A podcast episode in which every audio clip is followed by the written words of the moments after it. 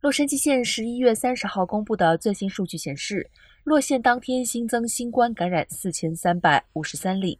洛县阳性住院人数增加至九十二人，目前总住院人数达到一千一百三十二人，其中一百二十二人在重症监护病房治疗，达到了近日日增感染人数的高峰。洛县卫生局表示，实际的感染数字肯定比官方目前公布的数字还要高，因为很多人在家自测。即便呈现阳性，通常也不会将情况报告给卫生局，而一些人即便已经感染，也不见得接受测试。